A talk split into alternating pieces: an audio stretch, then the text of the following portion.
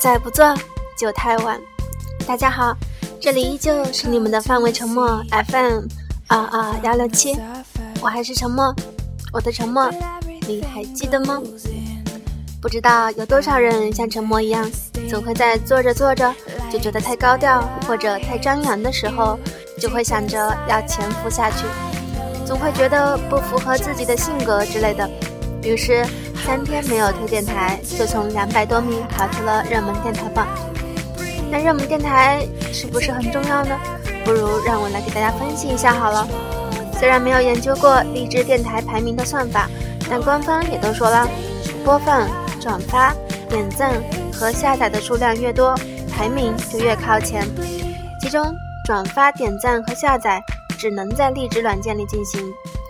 排名越靠前，在随意听里被随机到的概率也就越高，被听到的几率就会越大，被播放次数越多，被认同、被订阅的机会就更大。这就是热门电台的良性循环。所以，排名靠前的电台排名相对稳定，而中间的大军团则起伏很大，因为有很多变量啊。可是你话又说回来了，排名靠前的电台大部分也都是很不错的。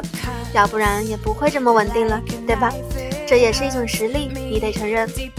那这到底是因还是果呢？可能互为因果，也可能只是一种现象，无所谓因果。没错，你猜到了。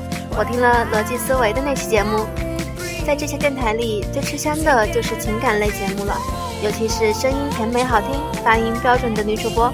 毕竟女性的娓娓柔情最是能安抚人心。如果展现上乘，又或者唱歌也还不错的，就会更受欢迎。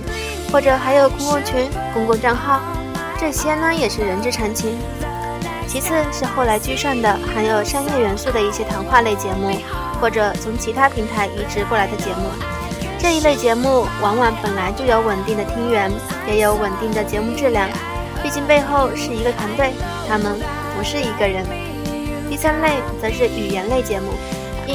日语、韩语等等，这类节目呢，要求主播发音纯正，最好也能教大家几个知识点，这样仅一小段听力就能够听友反复听上好几遍的了。如果节目再有趣一些，像陈默这样一直在练习英语，但总是三天打鱼两天晒网的人来说，真是百听不厌。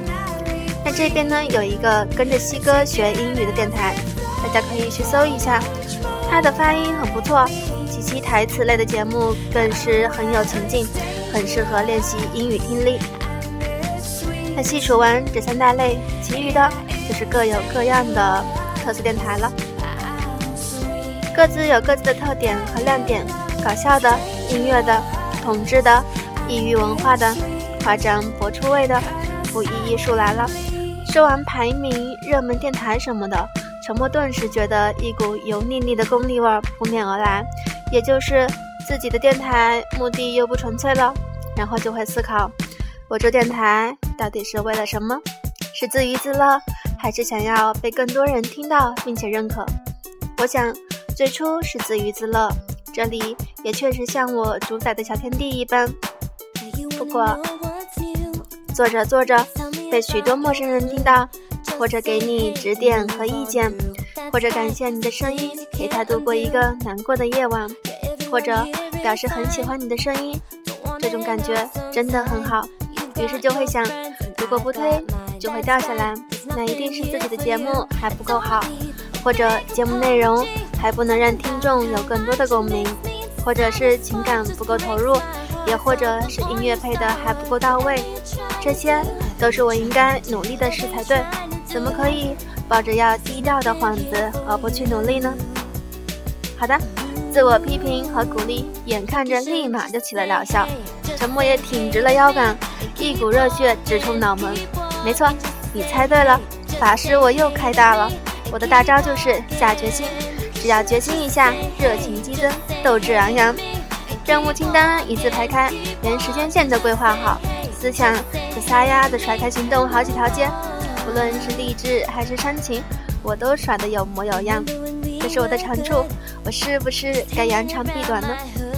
但是大招时间一过，热情一退，加上这个技能太耗精力和法力，接下来的时间里就只好默默平 A 了。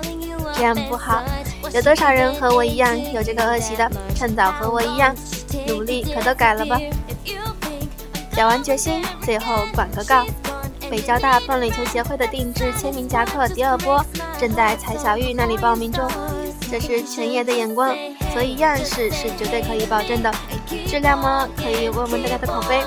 我还没拿到手。这次的夹克呢，也算是一个标签。既然大家都贴上了，咱也少不得向组织靠拢。大家一起出去，整齐划一的着装，那叫一个帅。好吧，我又表面了。元芳，你怎么看？欢迎给我留言。我的新浪微博是 Hyaline 大黄鱼，H Y A L I N E 大黄鱼。你有想和大家分享的故事，或者有想要表白的内容，想推荐给大家的歌，都可以给我留言。北京时间二十一点零三分，今天就是这样。最后，带来一首《Trouble Is a Friend》送给大家。麻烦呢是我们的良师益友，但只要你勇敢面对，麻烦也不再是麻烦。